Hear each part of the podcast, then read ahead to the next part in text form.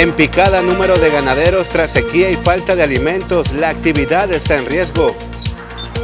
Reporta niveles históricos de bajo almacenamiento en la presa de Loviachic. No inyectará agua durante el verano a la laguna del Nainari, dijo el distrito de riego del río Yaqui. Padrastro asesina a niño de dos años de edad. La fiscalía da a conocer la detención del presunto culpable. Y en los deportes, halcones de Obregón repiten dosis a ostioneros de Guaymas y consiguen su primera barrida de la temporada. Esto y mucho más en la segunda edición de las noticias.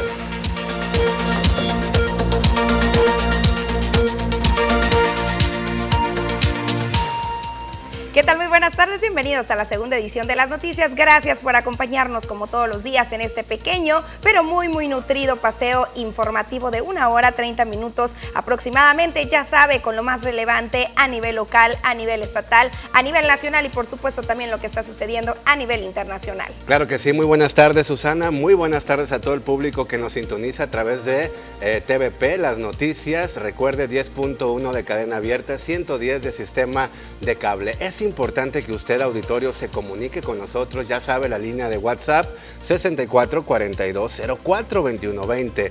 Póngale el dedo a las autoridades del Ayuntamiento de Cajeme o cualquier municipio del sur de Sonora, pero también felicítelo y póngale un 10 si en realidad está haciendo bien su trabajo. Su opinión es muy importante y aquí lo esperamos. Recuerden también que estamos completamente en vivo a través del portal de Facebook Las Noticias TVP, la cual te invitamos a compartir para poder llegar así a muchísimas más personas. Y recuerda que también durante 24 horas te estamos llevando la información en el momento en que están sucediendo los hechos a través de las diferentes y restantes plataformas digitales. Y usted lo escuchó público durante el teaser, durante al principio de este espacio informativo, los niveles bajos que hay en la presa de Loviachic y en los varios que se encuentran por acá en el estado de Sonora. Hay un nivel de sequía muy extremo. A pesar de las lluvias que se registraron antes de que finalizara el año, el 74.9% del territorio sonorense se encuentra en un nivel de sequía. A través del monitor de sequía de México, la Comisión Nacional del Agua, con agua, informó que la falta de precipitaciones ha ocasionado que en Sonora al menos 50 50 municipios se encuentran anormalmente secos, mientras que 14 presentan sequía de, nivel moderado y dos en una forma más severa. En este punto se encuentra Cajeme, algunas de las localidades donde se percibe más afectación también, de acuerdo a los datos del Monitor de Sequía Nacional, son Agua Prieta y Bavispe, así como sus aledaños en esa región.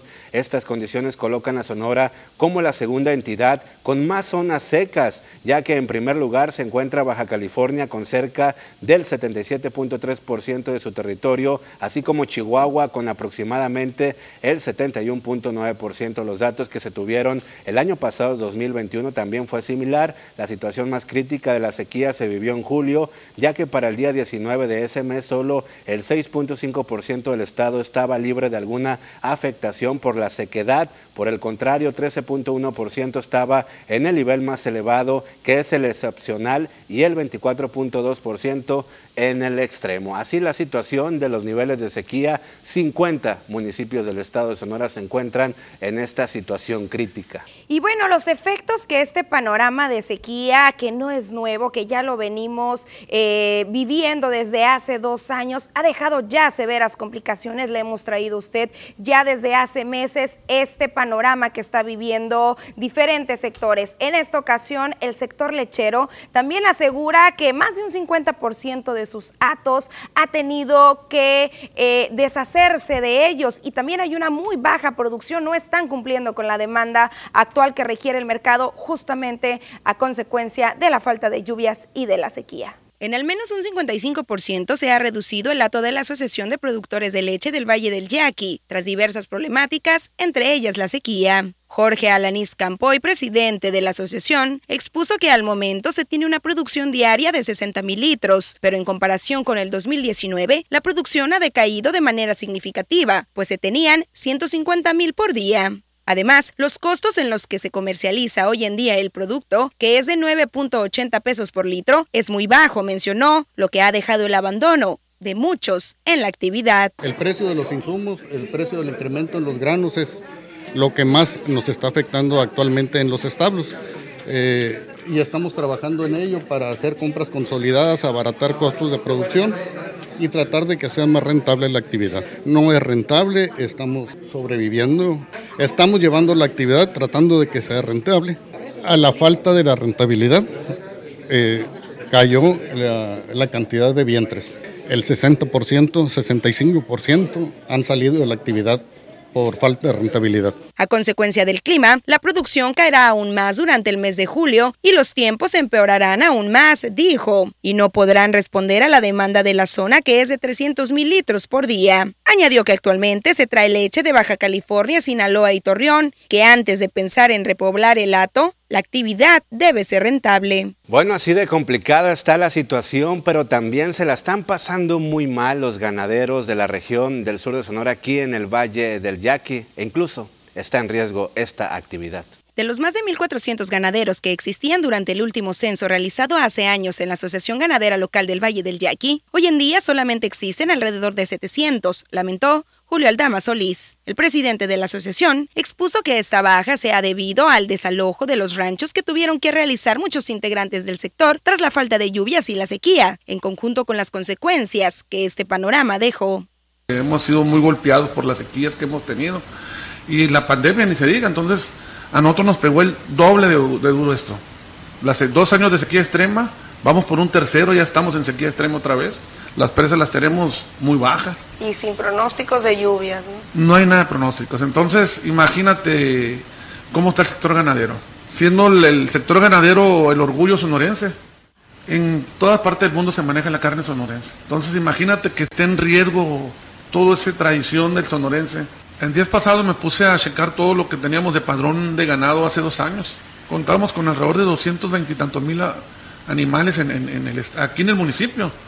Y vaya sorpresa ahorita, tenemos 70 mil animales nomás. Más de un 50%. Y lo más grave de todo viene ahorita, que viene la sequía. Cada semana tenemos, estamos rompiendo récord en venta de animales en la subasta. Y lo más peligroso de todo esto es que se está vendiendo la vaca. Que es la mamá. Es la mamá, es la que produce, pues. Pero es la que trae mejor precio. Entonces el pequeño ganadero hizo, o vendo o cómo. Recordó que para lograr salir adelante de este panorama complicado que se vive y se ha vivido durante los últimos dos años, la asociación está apostándole a diversas actividades y una de ellas es la entrante Expogan que se realizará el próximo 27 de mayo, pero también a un convenio de colaboración con la empresa Constellation Brands, con el que se busca obtener alimento para los ranchos a precios muy económicos. La afectación de la sequía y la falta de lluvias ha ido muchísimo más allá y hoy en día, al menos en el sur de Sonora, al menos en la cuenca del río Yaqui, que por cierto más adelante vamos a estar tratando a fondo este tema con el gerente general del Distrito de Riego del río Yaqui, eh, este panorama eh, ha dejado que se tenga que cuidar el agua para el uso doméstico, por lo cual la laguna del Nainari no va a recibir en los siguientes días las tradicionales inyecciones que requiere para que se mantenga la flora y la fauna del lugar. Ante la baja captación de almacenamiento de agua en la presa de Loviachic, municipio de Cajeme, el distrito de riego del río Yaqui, anuncia que ya no inyectarán el líquido vital a la laguna del Nainari, esto para privilegiar el derecho del agua para el consumo humano, indicó Humberto Borbón Valencia, director general de dicho organismo. Vamos a entrar en un proceso en el que eh, definitivamente no vamos a contar con agua suficiente. Eh, únicamente vamos a estar sosteniendo los niveles para el consumo humano, para el uso doméstico de la ciudad eh, y no tendríamos condiciones probablemente para para otros usos, ¿no? Ese es el, detalle que tenemos ahorita, ¿no? Entonces estamos protegiendo más que nada lo que tiene que ver con el, con el uso doméstico. El año pasado, recordó, sucedió una situación similar, pero al final sí se traspasó un pequeño volumen de agua, previo al cierre de las compuertas de la presa. Estamos ahorita en el proceso de estiaje en el que no se presentan regularmente lluvias, todo lo que viene siendo el mes de abril, mayo, eh, parte de junio, y seguramente no, no tendríamos condiciones para poder eh, darle este servicio a otros usos. Eh, esa es la razón por la que estimamos que pudiéramos entrar también en ese proceso de, de pues, suspender temporalmente ese tipo de, de, abastecimiento. Esperan que las lluvias anunciadas para el mes de junio puedan ayudar a mejorar sus niveles. Pues así de lamentable el panorama y la situación. Hoy de hecho durante el diálogo con Cajeme, con el alcalde, indicó que realizará las gestiones y tendrá algún acercamiento con el distrito de riego del río Yaqui para lograr que la laguna tenga esta inyección de agua que tanto se requiere. Recordemos que cuando esta agua no se mantiene en movimiento comienza la mortandad de peces y sobre todo ahorita que se va a requerir tanto también por la llegada de las altas temperaturas. Exactamente, también recordar que la última vez que se tiene registro en donde se secó por completo la laguna del Nainari fue cuando tenían el problema de los peces diablo hace aproximadamente alrededor de 3, 4 años. Sin embargo, esto puede volver a suceder si no llegan a un arreglo con el distrito de riego del río Yaqui. Ya lo dijo Humberto Borbón que no hay capacidad para estarle brindando a la novia de Cajeme este líquido vital, ni siquiera a las otras áreas recreativas, al sector privado que comúnmente le pasan y le inyectan esta agua. Sin embargo, lo que se tiene como primordial es garantizar el líquido para consumo humano y urgen, urgen medidas, eh, aunque se ha venido aplicando, se había comentado que junio, julio, de nueva cuenta regresará este bombardeo de nubes. Sin embargo, eh, el mismo distrito de Riego del Río ya que ha indicado cómo al menos en el sur de Sonora los mismos ganaderos nos han indicado pues dónde llovió, en mi rancho no llovió, cuando las cifras y las estadísticas que nos presenta la autoridad son otras. Acabamos de ver cómo este bombardeo de nubes eh, sí fue muy factible y de mucho beneficio por acá en Nuevo León, donde recordemos también se está viviendo un incendio similar al de Álamo, se logró sofocar este incendio y sin embargo el agua en el sur de Sonora no llega, no ha llegado pese a dos etapas ya de este bombardeo de nubes y pese a que las autoridades dicen que sí ha llegado, los sectores no es lo que están percibiendo. Ya hay muchísimos productores, Susana, y público en general del Valle del Yaqui que ya lo han dicho las autoridades de que gastan mucha agua, tienen fugas de agua potable, pero también esto se aúna, se viene sumando la situación de Lomapaz de Cajeme, muchas fugas de agua potable que se ven en todas las colonias de la ciudad. También tiene responsabilidad el organismo operador y también la ciudadanía. Mucha gente desperdicia el líquido vital. Debemos de cuidarlo porque los niveles de captación de la presa Loviachic son alarmantes. Ya se alcanzan, Susana, a ver las ruinas de lo que era la comunidad de Buenavista en ese sector. Entonces sí, hay que preocuparnos. Y es una tarea de todos, ya lo comentaba también Fátima Rodríguez, a sorpresa de muchos productores que estaban presentes durante la inauguración del Día del Agricultor, que comentaba que le daba tristeza venir al sur de Sonora porque veía los grandes desperdicios de agua que se estaban registrando y en los cuales no se podía hacer nada porque no eran dueños del agua. Cada quien tiene su agua y, cada quien la paga, cada usuario paga su agua y debería estar en la conciencia de cuidarla y de ahorrarla. Otro tema importante, Susana, que hay que destacar es que se sigue trasvasando líquido vital de la cuenca del río Yaqui hacia la ciudad de Hermosillo con este acueducto Independencia que después de varias problemáticas manifestaciones no se llegó a nada y se sigue quitando el agua hacia la capital del estado. Con esta información vamos a una pausa, regresamos.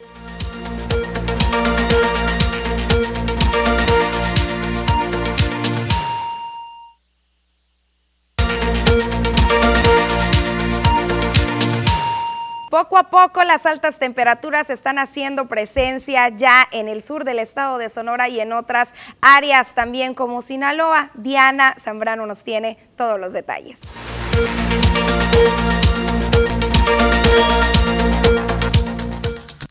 Hola, ¿qué tal y buenas tardes? Gracias por seguir acompañándonos en esta excelente tarde. Nosotros estamos listos con el reporte meteorológico, primeramente para conocer las temperaturas actuales en algunos puntos importantes del país. Y comenzamos ya como siempre en la frontera en Tijuana. El día de hoy tenemos una condición de cielo que se mantiene despejado con 20 grados. En La Paz se mantiene con 30, Guadalajara más caluroso con 31 grados, Acapulco con 29, al igual que en el sector de Ciudad de México, con cielos totalmente despejado.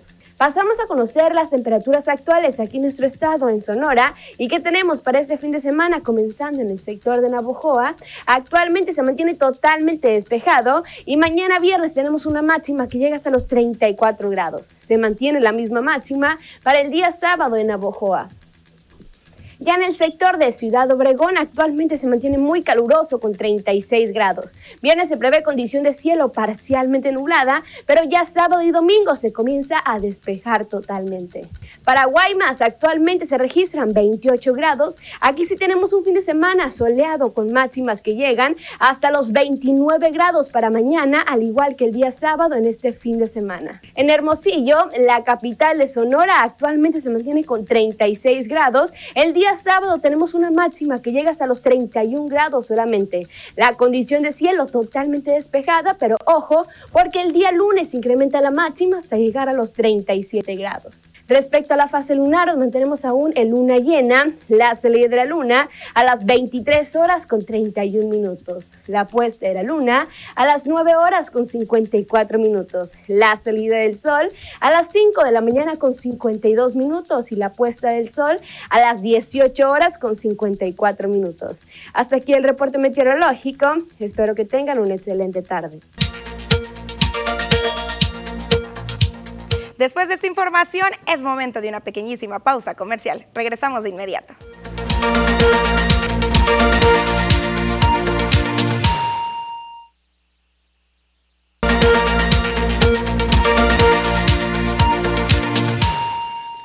Continuamos con más información. Es importante que usted se siga comunicando al 6442042120. Atención a la siguiente noticia, muy lamentable lo que ocurrió la noche de ayer aquí en la capital del estado de Sonora, en Hermosillo. Un padrastro mató a un niño de tan solo dos años de edad. Aquí los detalles. Bajo las rejas se encuentra un hombre que mató a su propio hijastro de tan solo dos años de edad la noche de ayer miércoles en la capital del estado de Sonora, Hermosillo. Esto luego de que presuntamente el bebé fuera golpeado por su propio padrastro de 20 años de edad, hechos ocurridos en la colonia Villas del Sur. La Fiscalía de Sonora condena se haya privado de la vida al menor y señaló a través de un comunicado actuará contundente contra quien se compruebe científicamente sea el responsable. Al momento se encuentra detenido el padrastro. Lo ubican como probable responsable. Al sitio acudieron agentes de la AMIC y de servicios periciales de la Fiscalía de Sonora para realizar entrevistas y recabar indicios. Y bueno, seguramente usted ya está al tanto de lo sucedido con Devani Susana, eh, que es buscada ya a nivel nacional en busca de dar claro con su paradero, al igual que en otros estados de este país y en apoyo a las labores de búsqueda para localizar a la joven que desapareció en la ciudad de Monterrey tras salir de una fiesta. La Fiscalía General de Justicia del Estado de Nuevo León solicitó la colaboración de la Fiscalía de Sonora a de que se efectúe la búsqueda en vida y la difusión de la cédula con la información de la joven no localizada hasta este momento. Recordemos que Devani tiene 18 años de edad, es hija única, estudiante de la carrera de criminología y desapareció el pasado 10 de abril, se dijo, luego de haber estado en un lugar para eventos en Monterrey. Entre sus características físicas destacan que es de complexión delgada, mide 1.67 metros de estatura y aproximadamente pesa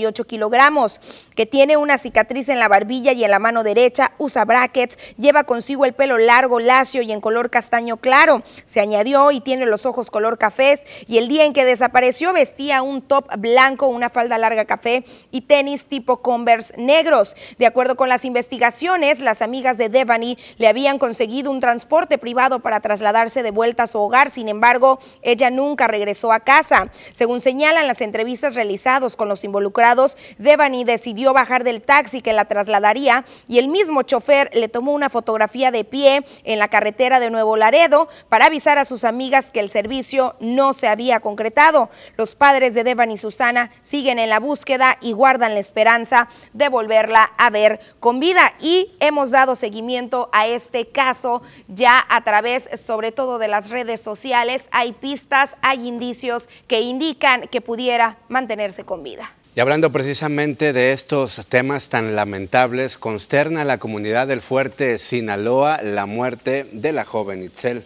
Pero esto es simplemente una sacudida para redoblar esfuerzos. Estamos obligadas desde la Secretaría de las Mujeres a fortalecer las acciones, a llamar a todos los niveles de gobierno a que respondan. Quiero decir, tampoco esto es este como para vanagloriarnos. En la mayor parte de los hechos de los feminicidios se ha actuado con prontitud en el sentido de vincular a proceso, de eh, iniciar las carpetas de investigación, de detención de los responsables. Una joven buena de casa, muy apegada a su religión y trabajadora es como califica la población del municipio del Fuerte, Aitzel, quien fuera brutalmente asesinada este miércoles. Ditzel, de tan solo 20 años de edad, fue asesinada por un hombre de 33 años, quien fuera detenido justo cuando excavaba una fosa donde pretendía enterrar el cuerpo de la joven. Sus amigas y conocidas no han dado crédito de lo sucedido y piden justicia para que este caso se esclarezca y se castigue al culpable. Familiares, amigos y compañeras conocidas de Itzel han realizado manifestaciones para exigir justicia por este caso y otros que han quedado impunes. Añadieron que no hay confianza en las autoridades, por lo cual buscarán ellas la forma del autocuidarse entre eh, ellos mismos para evitar un caso de esta naturaleza se repita. Este, comunicación con la Fiscalía, estamos, estaba, estuvimos esperando a que pasaran pues, las primeras horas por las sacudidas y nosotros como sociedad lo tenemos para hacer contacto con la familia, siempre lo hacemos. Eh, hace una semana yo estuve en el municipio de Fuerte, me había tocado platicar con el Ministerio Público que está allá. Le había preguntado cómo estaban los hechos de violencia contra mujeres. Él me había referido que era alta la estadística de mujeres que se acercaban a tratar de presentar una carpeta de investigación. Se sienten vulnerables y con miedo ante la falta de seguridad en la región. Llamar la atención es que había empezado a abrir el negocio y luego ya después no la, no la localizan. Entonces pareciera, eso habla de que no hay que bajar la guardia, la violencia está acecha a veces en los espacios públicos, afuera, y puede llegar en cualquier momento. Entonces todas las autoridades de todos los niveles de gobierno, desde gobierno federal, gobierno estatal y gobierno municipal, igual que la Secretaría de las Mujeres, estamos obligados a cumplir a las mujeres, a hacer todo lo que nos corresponda para evitar que estos hechos se den. Bueno, pues ahí veíamos imágenes de la manifestación, han colocado globos morados por fuera de la estética donde elaboraba esta joven Itzel de tan solo 20 años de edad. ¿Cómo está la situación actualmente, no solamente en el estado de Sonora, también en el vecino estado de Sinaloa y en toda la República Mexicana? Así es, y pareciera insistente, pero el trabajo que ha realizado la red feminista sonorense, por ejemplo, al menos hablando del estado de Sonora, ha tenido avances muy significativos. Sin embargo, en temas de programas de prevención a la violencia de género, la verdad es que en todo el municipio seguimos muy escasos, comenzando porque simple y sencillamente no existe un presupuesto de género, no hay un presupuesto destinado para la prevención ni en Cajeme ni en los municipios alertados desde el pasado mes de agosto, ni tampoco los hay en el estado de Sonora y urgen acciones en este tema. Efectivamente, imagínate Susana, al grado de llegar la mentalidad de estos delincuentes, de estar excavando para enterrar a las personas. Muchísima gente lo está haciendo y la autoridad debe tomar cartas en el asunto a la brevedad. Vamos a una pausa, regresamos.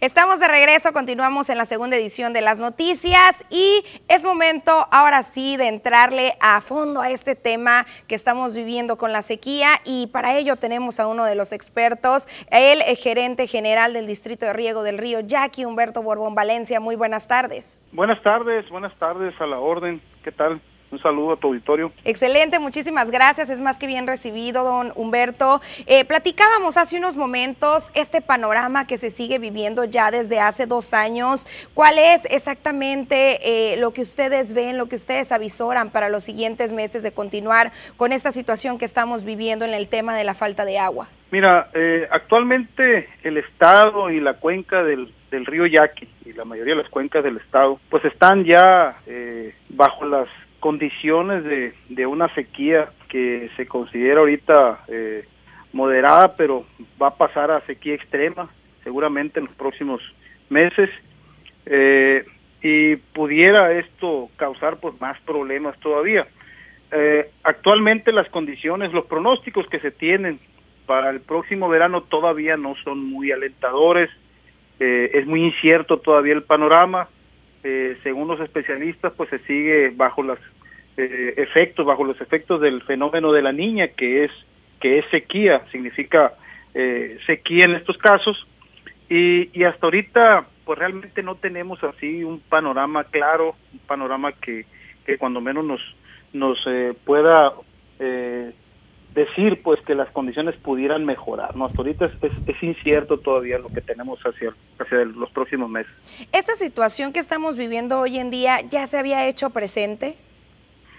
Sí, mira, eh, el año pasado nosotros estuvimos también informando en estas fechas que también las condiciones que se veían previas al periodo importante de lluvias, que es el el verano, lo que es julio, agosto y septiembre, pues que también las condiciones ya estábamos también bajo los efectos de, una sequía incluso más intensa eh, en aquellos meses. Eh, no se veía en condiciones favorables y hablábamos de una posible restricción en aquel entonces que podría llegar hasta el 40% de, de la superficie del Valle del Yaqui que no se pudiera sembrar. Eh, y en aquel entonces los almacenamientos que teníamos, pues teníamos alrededor de mil millones más que lo que tenemos ahorita, andamos alrededor de mil quinientos 70 millones, estamos al 21% en el sistema de presas y ya en aquel entonces hablábamos de, una situación complicada, crítica, que afortunadamente las eh, precipitaciones que se tuvieron el verano pasado pues permitieron una cierta recuperación con la cual logramos establecer el 100% de la superficie del Valle del Yaqui, pero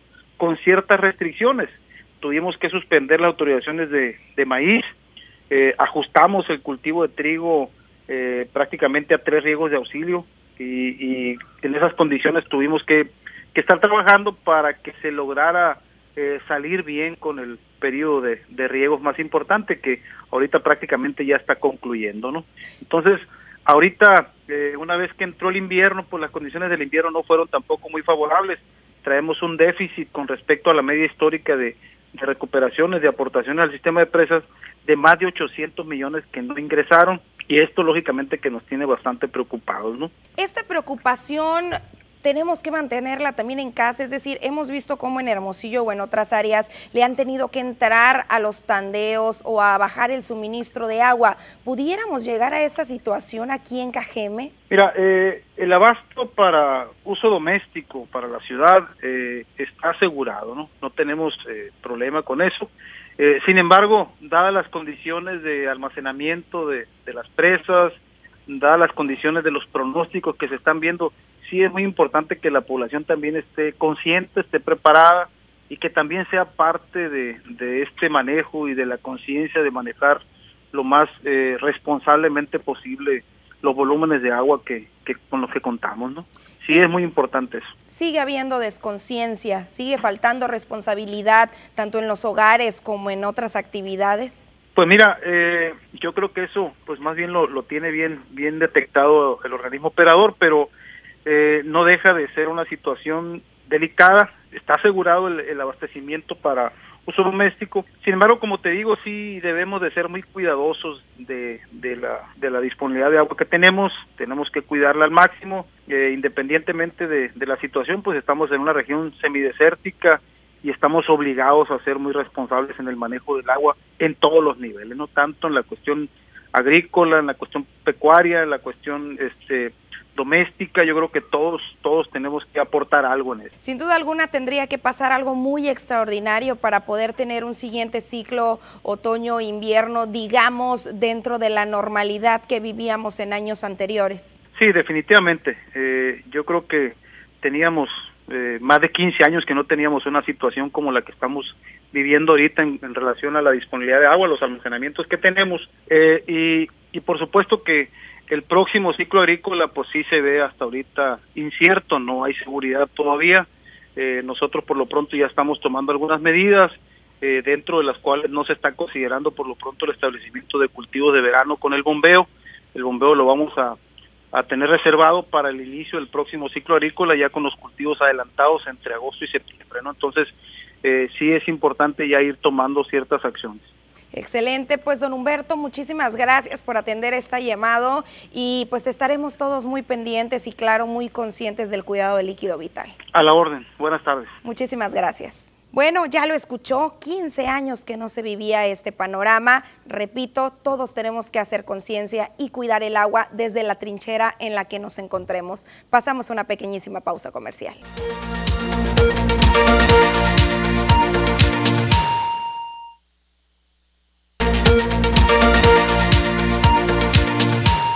Continuamos con más información. Es momento de decirle los, hechos violentos que se registran aquí en el municipio de Cajeme durante las últimas horas. Un cuerpo fue encontrado flotando en el canal alto a la altura de la calle 500 en el margen poniente, lugar donde acudieron distintas corporaciones policíacas.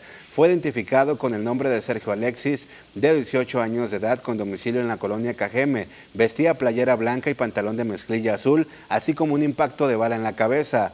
En otro hecho, dos hombres fueron agredidos a cachazos luego de que llegaran hasta ese punto varios tipos en un vehículo. Los hechos en la calle Vista Hermosa entre Paseo del Campestre y Boulevard Villabonita, Colonia Villabonita, a las 21 horas del miércoles. Según versiones, los afectados se encontraban por fuera de un domicilio acompañados de unas féminas cuando llegó una camioneta y descendieron varios sujetos de vestimenta oscura portando armas largas, los cuales los mencionaron que se recostaran en el suelo para posteriormente agredirlos a golpes con las cachas de las armas. También apuntaron a las mujeres, las cuales resultaron ilesas.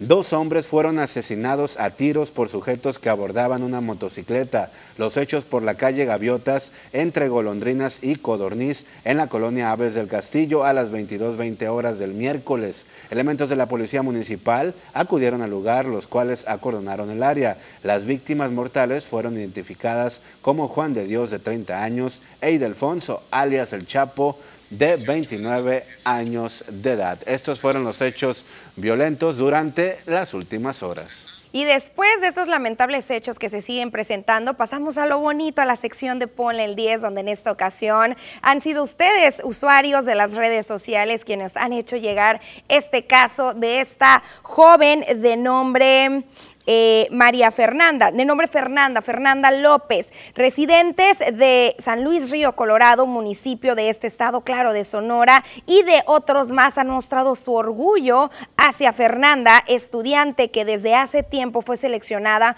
para una estadía en la empresa estadounidense Tesla, donde ahora fue contratada. Tesla es una empresa con sede en Austin, Texas, liderada por Elon Musk, quien diseña, fabrica y vende automóviles eléctricos, se dijo. Y tras un año de colaboración en el área de ingeniería de pruebas de vehículos, ahora fue contratada de tiempo completo. La mexicana se ha sumado al equipo en California y este año, cuando termine su carrera, estará ya laborando de manera oficial, se destacó. En redes sociales, la joven mostró una fotografía con sus padres, orgullosa por sus logros, lo que ha generado positivos deseos por parte de todos los mexicanos a quienes por su labor y conocimientos han puesto en alto y por supuesto que el equipo de TVP nos sumamos a ese aplauso, a esa estrellita y a ese orgullo de la mano de obra, de los conocimientos y de la gran labor que están realizando muchos mexicanos en muchas áreas de los Estados Unidos y en otras partes también del mundo. Efectivamente, muchas felicidades, ahí le ponemos el 10, pero ahora vamos a cambiar radicalmente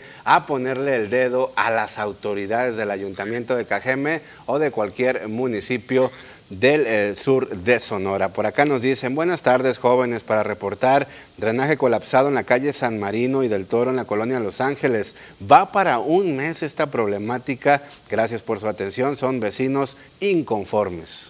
Y justamente ahorita que hemos tratado tanto el tema de la sequía y de falta de agua, por acá nos está llegando un reporte también y nos dicen, por favor, pónganle el dedo a quien corresponda para que las autoridades hagan algo con la gente que desperdicia tanto el agua. Yo ya tengo la boca en la nuca de pedirles, eh, mm, mm, mm, de pedirles a mis vecinos que no lo hagan, que no desperdicien el agua. Soy de la Ruso Boguel, es lo que nos comenta una vecina. También nos dicen buenas tardes para reportar que hace mucho que no fumigan en la colonia Urbivillas del Real, hay mucho mosco, nada más cae la tarde y no se puede tener la puerta abierta porque se llena de moscos urge pasen a fumigar. Tenemos mucho tiempo en donde le estamos solicitando a las autoridades, no vemos estas cuadrillas, no vemos los vehículos que estén fumigando las diferentes colonias de Ciudad Obregón. Sería bueno investigar con el área de jurisdicción sanitaria número 4, qué es lo que está haciendo para beneficiar a la población.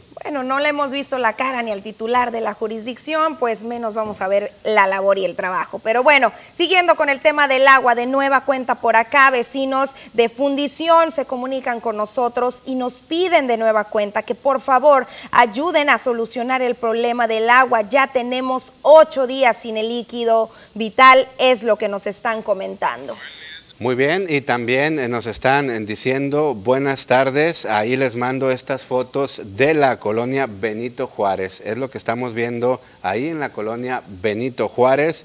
Ya se ha reportado que, nos, eh, que está brotando la alcantarilla en medio de la calle y apesta mucho, muchos malos olores ahí en este lugar. Repito, es en la colonia Benito Juárez. La mayoría de las vialidades se encuentran en esas condiciones. Urge de verdad un pronto programa emergente por parte de Lomapaz de Cajeme porque todas las colonias se encuentran en esas condiciones. Hay muchos malos olores en toda la ciudad. Vamos a una pausa, regresamos.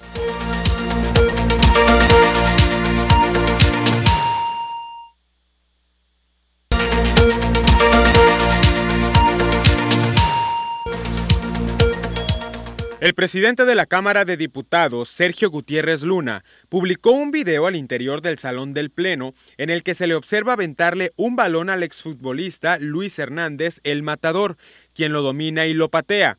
El acto ha sido calificado en redes sociales como una falta de respeto al recinto legislativo. ¡Eh, paisano matador! ¿Listo? Un grupo de pobladores pretendía linchar a dos jóvenes hermanos tras acusarlos de asaltar a transeúntes, esto en el municipio de Zacapuatzla. Los elementos de la policía municipal realizaban la madrugada de este jueves un recorrido de vigilancia cuando vieron a unas personas que estaban reunidas, se detuvieron y se bajaron de su patrulla. Los uniformados se acercaron y se percataron que pretendían linchar a dos jóvenes identificados como Martín de 21 años y Alexis de 18. A un mes de su inauguración, el Aeropuerto Internacional Felipe Ángeles sigue con 12 vuelos diarios. Los destinos a los que llegan los vuelos procedientes del AIFA son Mérida, Villahermosa, Guadalajara, Cancún, Monterrey y Tijuana, en las aerolíneas de Aeroméxico, Viva Aerobús y Volaris. Un juez de control del Tribunal Superior de Justicia de Querétaro dictó la vinculación a proceso de cuatro personas más relacionadas con los desmanes ocurridos en el Estadio Corregidor el pasado 5 de mayo. Con estos, son 34 las personas vinculadas a proceso por apología del delito, violencia en espectáculos deportivos, homicidio en grado de tentativa, abuso de poder y contra la Administración de Justicia, tras la campal registrada en el partido de fútbol entre Querétaro y Atlas, que acumuló 26 personas hospitalizadas. En información estatal, en Caborca, una narcomanta fue colocada en el puente de la carretera internacional al noche de ayer miércoles. Este acto no es la primera vez que se registra en dicha zona del estado de Sonora, con un mensaje claro para los narcomenudistas. Testigos de los hechos y los cibernautas han mostrado su asombro en este caso, puesto que dicho puente se ubica justo frente a las cámaras de seguridad del C5I. Con este acto, aseguran, los grupos delictivos han rectificado las fallas en las estrategias de seguridad. En el mensaje se advierte a los vendedores de la droga mejor conocida como cristal que está prohibida su venta dentro de la ciudad. Hasta este momento no hay un registro de detenidos y la Fiscalía General de Justicia del Estado se ha mantenido hermética ante el tema. Y en el municipio de Guaymas, con gran consternación, impotencia y coraje, se han mostrado los residentes del puerto tras la decisión de un juez que determinó un proceso en libertad para Guillermo Arturo N. Durante la audiencia de ayer miércoles, el joven fue vinculado por la muerte de Alma Fernanda, madre de familia que falleció cuando circulaba en una motocicleta con su pareja y presuntamente el joven se impactó contra ellos, privándolo de la vida. Los hechos se dieron el pasado 16 de abril por la madrugada por el Boulevard Tetacagui en San Carlos cuando presuntamente este manejaba bajo los efectos del alcohol. El lunes pasado el juez dictaminó además que el presunto culpable no permanecerá en el Centro de Reinserción Social Cerezo y en su lugar deberá asistir a pláticas del programa de Alcohólicos Anónimos, firmar semanalmente en las oficinas del Supremo Tribunal de Justicia y no podrá salir de la República, por lo que fue detenido su pasaporte y visa. Principalmente los integrantes de la agrupación Biker Guasones Stunts han mostrado su indignación tras la resolución actual de la autoridad. Pasamos a Álamos. Un helicóptero Black Hawk de la Guardia Nacional llegó ya al puerto de Álamos para sumarse a las labores de contención del incendio en la sierra del municipio, informó a través de sus redes sociales el gobernador del estado, Alfonso Durazo Montaño. Al momento se ha logrado un 60% de control. No ha sido fácil, pero continuamos en coordinación con distintas dependencias. Agradezco a toda la población, civil, voluntaria, bomberos y funcionarios que atienden esta situación escribió. El mandatario explicó que el helicóptero permitirá atender una parte del incendio a la cual no podían acceder los brigadistas por tierra. Tendrán la capacidad de transportar de 8 a 13 combatientes por vuelo, lo que ayudará a obtener resultados positivos para lograr liquidar al 100% este siniestro. Hasta el día de hoy hay 2.100 hectáreas afectadas ya y participan en las labores de sofocación 70 brigadistas de dependencias como el OES, la CONAFOR y también la SEDENA, la Guardia Nacional y Protección Civil. Y ahora vamos a conocer la noticia internacional. La reina Isabel II, con más problemas de movilidad, celebra este jueves en su privado sus 96 años en su residencia de Sandringham, en el este de Inglaterra, un lugar cargado de recuerdos familiares y considerado el lugar favorito de su marido el duque de Edimburgo, fallecido hace un año. La soberana, que este año festeja el jubileo de platino, sus 70 años en el trono británico, recibió las felicitaciones de su familia, mientras la artillería real, como cada año, disparó más de 40 cañones en el céntrico parque londinense de Hyde. El presidente ruso Vladimir Putin celebró el jueves el éxito de sus tropas al tomar la ciudad portuaria de Mariupol, en el sureste de Ucrania, y descartó un asalto final a la zona industrial donde se atrincheraron los últimos resistentes. Después de aguantar casi dos meses de asedio y bombardeos, las últimas tropas ucranianas están escondidas en la enorme acerera de Azovstal, en esta ciudad del mar de Azov, estrategia en el plan de Moscú de unir los territorios prorrusos del Donbass y la península de Crimea, ya anexada en 2014. El Departamento de Seguridad Nacional de Estados Unidos extendió este jueves el requerimiento de vacunación contra el COVID-19 para los pasajeros no estadounidenses que ingresen al país a través de los puertos de entrada terrestre y terminales de ferry. En un comunicado, detalló que las medidas de seguridad continúan aplicándose a los viajeros fuera de Estados Unidos que viajen por razones esenciales y no esenciales y no se les aplicarán a los ciudadanos estadounidenses, los residentes permanentes legales o bien a los ciudadanos estadounidenses. Un tribunal ruso condenó el jueves a Google a una multa de más de 126 mil euros por no haber suprimido contenidos prohibidos sobre la ofensiva rusa en Ucrania. El servicio de prensa de los tribunales de Moscú precisó en su cuenta de Telegram que Google fue condenado tras dos querellas diferentes interpuestas por el regulador de las telecomunicaciones Rockomsdor, ya que el gigante del Internet no suprimió contenidos considerados como ilegales en Rusia.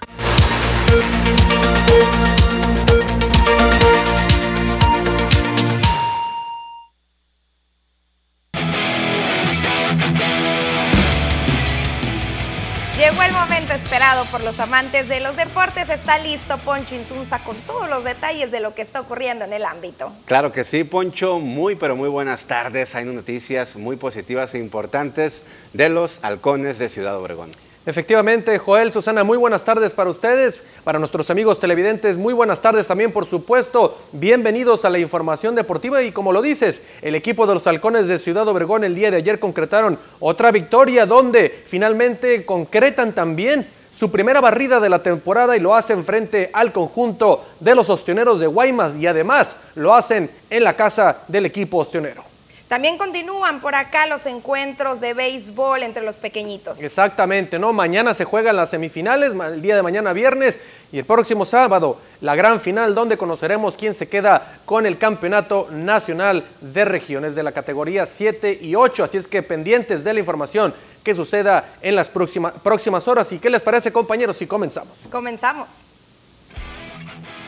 Vamos al béisbol de las grandes ligas, al diamante, porque Giovanni Gallegos, el nativo de Ciudad Obregón, consiguió su tercer salvamento de la temporada frente al equipo de los Marlins de Miami, equipo que milita en la división este de la Liga Nacional. El equipo de los Cardenales de San Luis ahí tratando de comandar la división central de la misma liga. Ahí, por supuesto, compitiendo con cerveceros de Milwaukee, cachorros de Chicago, esos cerveceros que se quedaron con la división el año pasado. Y bueno, estos cardenales que se quedaron a un paso de meterse a la postemporada, solamente disputaron el juego del comodín frente a los Dodgers y no pudieron quedarse con el partido. Ahí Giovanni Gallegos entonces quedándose con otro salvamento más a su cuenta. Ahí el nativo de la colonia México sigue haciendo eh, buenas actuaciones. Por otra parte, Alejandro Kirk ahí negocia pasaporte, anota carrera en Fenway Park.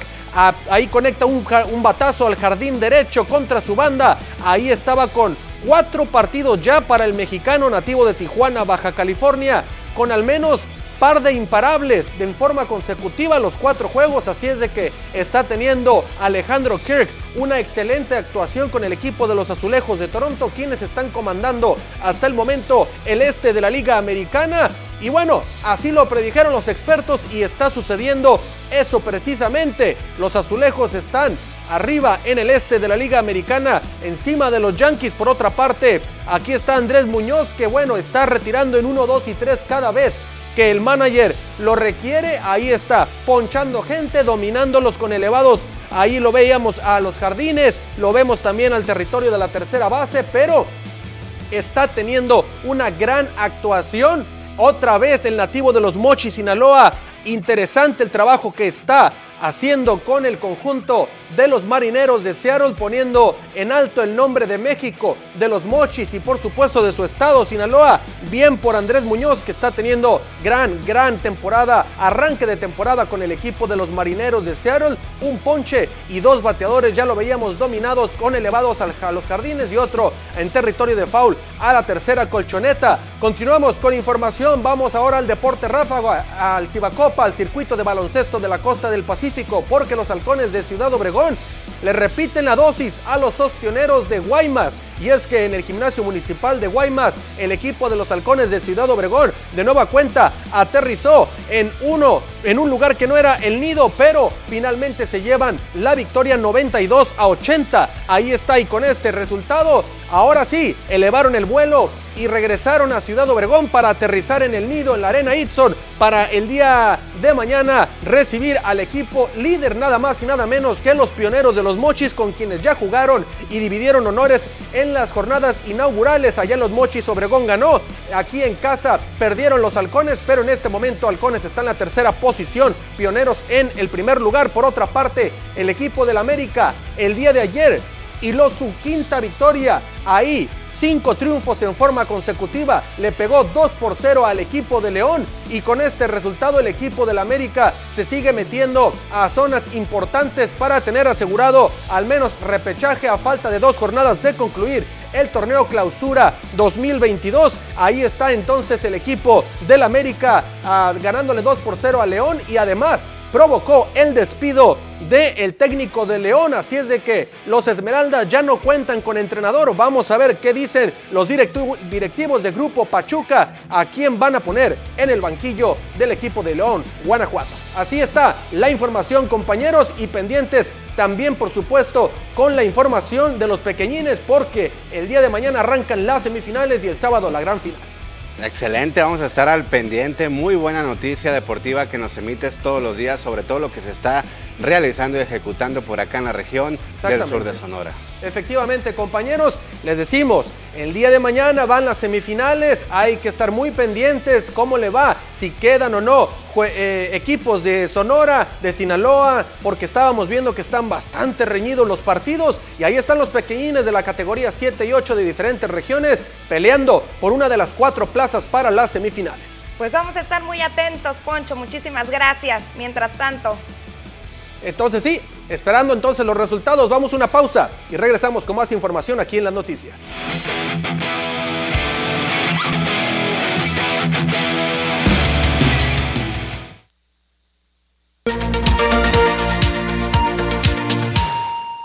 Continuamos con más información. Anuncian segunda bicicleteada que se va a realizar por allá en la comisaría de Esperanza. Aquí todos los detalles. Con el fin de fomentar el deporte del ciclismo, este próximo domingo 24 de abril a partir de las 9 de la mañana se realizará la segunda bicicleteada denominada En Familia en Esperanza, afirmó la empresaria cajemense María Eugenia García Ruiz. Parte de los objetivos como OBR, como Bicicentro, como grupo, como comunidad, como ve que ella tiene que, tienen, tenemos que decir las cosas buenas porque es lo que necesitamos. Y en este caso nos sumamos a esta segunda pedaleada, a este segundo paseo del domingo 24 en Esperanza. Los de OBR y los que se quieran sumar, vamos a salir de aquí para llegar a las 9 de la mañana y empezar el recorrido por esa hermosa comunidad que es Esperanza. Nos van a recibir con los brazos abiertos, que es algo muy emotivo de este grupo que nos han incluido a ser parte de estos eventos. Y como siempre, la suma de voluntades es tan importante se está rescatando este parque. El Grupo de Participación Ciudadana y TEPOEMAC invita a la población en general, ya que será un evento 100% familiar. También OBR en Vice hace una extensa invitación.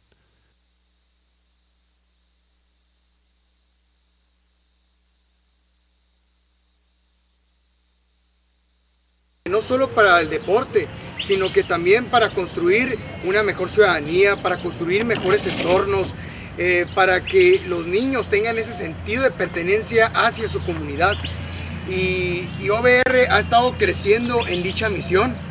Y, nosotros dijimos, no solo hay que fomentar aquí en la zona urbana de Ciudad Obregón, sino también expandirlo a otras partes.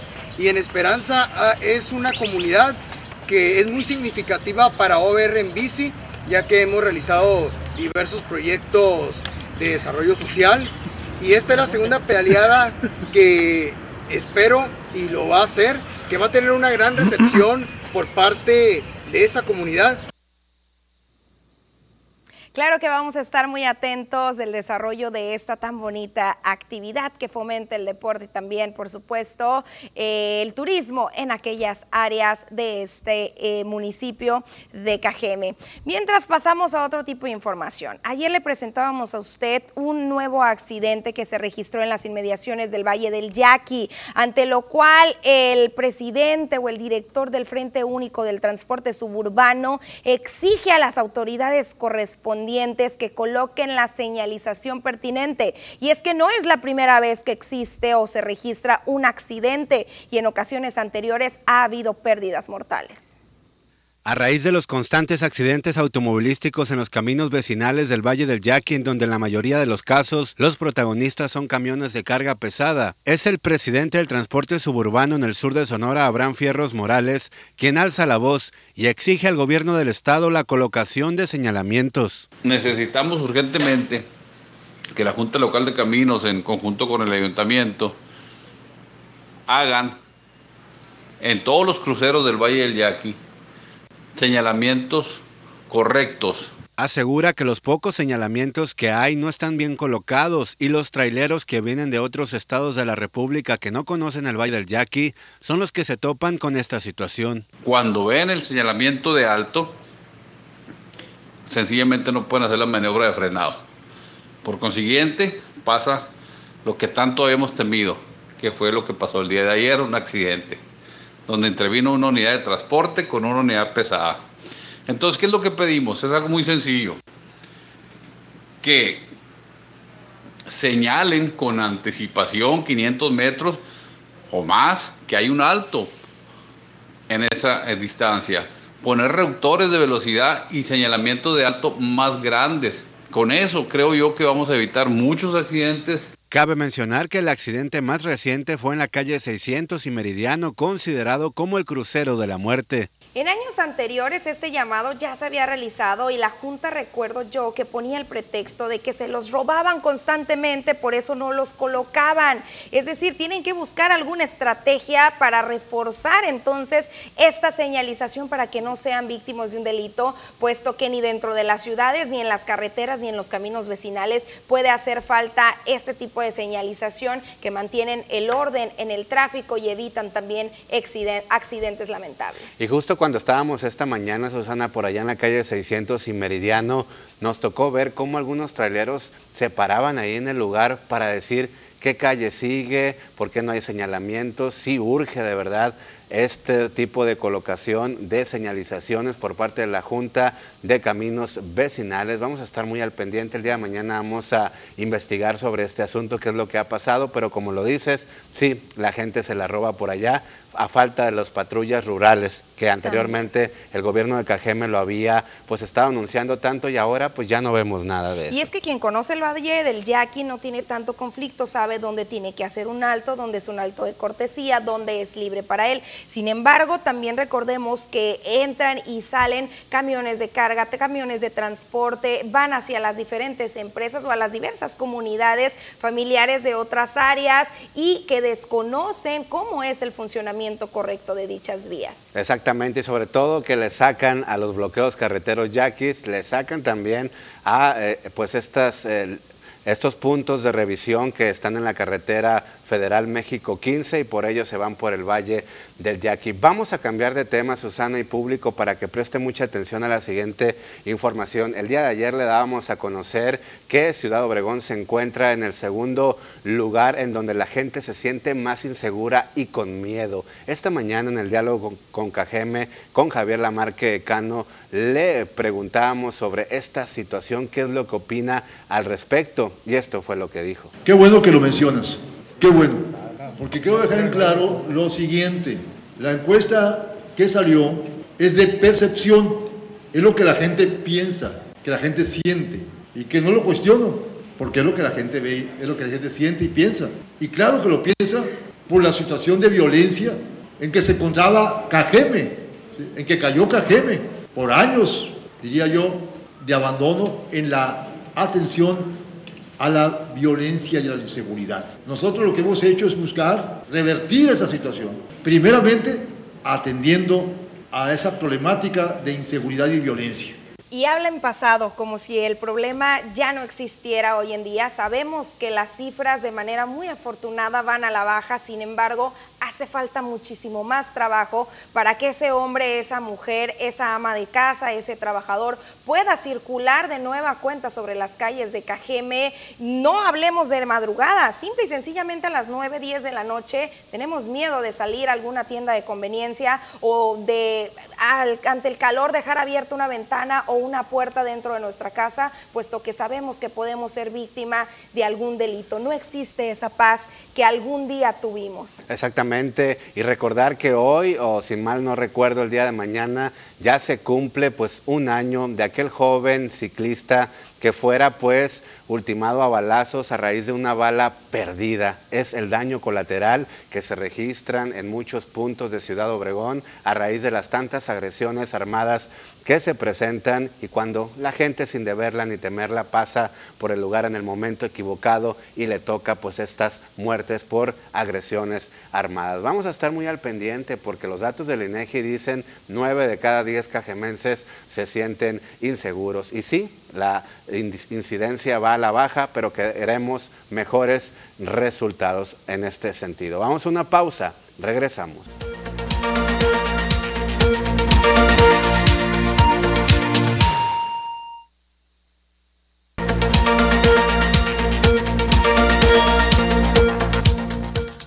Hola, ¿qué tal y buenas tardes? Gracias por seguir acompañándonos en esta excelente tarde. Hoy les tengo una pregunta. ¿Sabían ustedes que los astronautas crecen entre 2 a 3 centímetros en el espacio? Esto se debe a la ausencia de gravedad, la cual hace que las vértebras se separen y que la columna se expanda durante su visita, pero al volver a la Tierra en poco tiempo vuelven a su altura original. Les cuento que la columna no se alarga ilimitadamente. Por lo tanto, no importa si está un mes o un año en el espacio, llegará un momento en el que dejarán de crecer. Y así como se ha comprobado esta información, también se ha comprobado muchos estudios sobre la salud de los astronautas después de ir al espacio, como por ejemplo la falta de calcio debido al poco movimiento, además de la falta de vitamina D debido a la falta de sol. Los invito a seguir acompañándonos durante nuestra transmisión. Una información muy importante, hoy jueves 21 es el último día para poder acceder al registro de las y los aspirantes que desean formar parte del programa de becas. Recordemos que es el más grande de la historia de la entidad sonora de oportunidades, donde más de 60 mil estudiantes, tanto de primaria como de secundaria y universidades públicas pueden ser beneficiados. Esto lo anunció Froilán Gámez Gamboa, el director general del Instituto de Becas y Crédito Educativo de Sonora. Recordó que en los últimos minutos de este jueves, va a finalizar este registro de las dos convocatorias en las que se entregarán más de 49 mil becas a alumnos de primaria y secundaria y más de 22 mil becas para los estudiantes de educación superior. Destacó que con este programa de becas el gobernador busca reducir el índice de deserción escolar en la entidad, sobre todo en las universidades, que se encuentra en un promedio de un 12 y un 13%. Las y los interesados en recibir este beneficio deberán tener un promedio mínimo de 80. Sin embargo, dijo que si la alumna o alumno tiene alguna discapacidad o vive en una comunidad indígena, puede aplicar con un puntuaje calificativo de 60. Indicó que tanto estudiantes de primaria como de secundaria y universidades podrán tener acceso a la convocatoria y registrarse. Anótele por ahí en www.becasycredito.gov.mx. Aquí lo observa en pantalla y los resultados se van a estar emitiendo el próximo 23 de mayo del presente año. Y el registro para los nuevos beneficiarios del programa de apoyo para adultos mayores en la entidad destinado a personas con más de 65 años cumplidos durante los meses de enero a abril del presente año arrancó de manera oficial en Sonora, destacó el gobernador Alfonso Durazo Montaño en compañía del delegado federal de programas de bienestar Jorge Tadei Bringas. Destacó que en la entidad se proyecta un apoyo para más de 200 mil adultos mayores, lo que ratifica el compromiso del gobierno federal con las y los sonorenses. Este eh, registro eh, alcanza en el estado de Sonora 223 mil beneficiarios del programa Adultos Mayores. Imagínense lo que representa esta medida del presidente de la República. Estos días pasados estuve en Bavispe, en mi pueblo, y en algunos casos es el único ingreso que reciben estos adultos mayores. El delegado Tadei Bringas llamó a todos los ciudadanos mayores de 65 años a participar de este derecho, el cual acotó ya se encuentra establecido en la Constitución como una garantía para este grupo de edad, pues es un reconocimiento digno a toda una vida de trabajo y esfuerzo. Iniciamos a partir de ayer para concluir el 30 de julio el registro a los eh, de 65 años que lo están cumpliendo en enero, febrero, marzo y abril se les va a entregar su tarjeta el mes de junio y el mes de julio esperamos ya pagarles.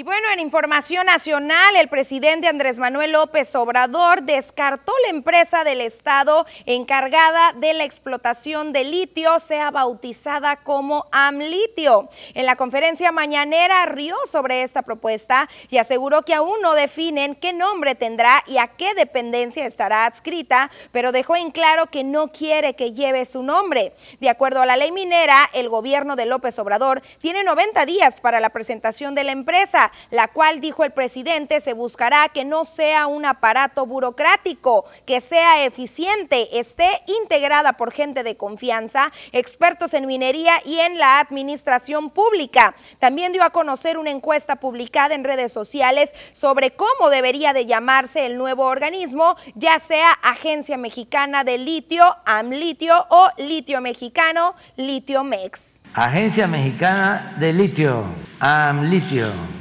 litio mexicano, Litiomex. Pues fíjense que este, hay que buscarle porque lo del Litiomex había una empresa ya registrada hay una que tiene el nombre como Litiomex. Y bueno, llegó el momento de despedirnos. Muchísimas gracias por habernos acompañado en la segunda edición de las noticias. Así es, público, gracias de verdad. Pase usted una excelente, pero excelente tarde. Nos vemos mañana.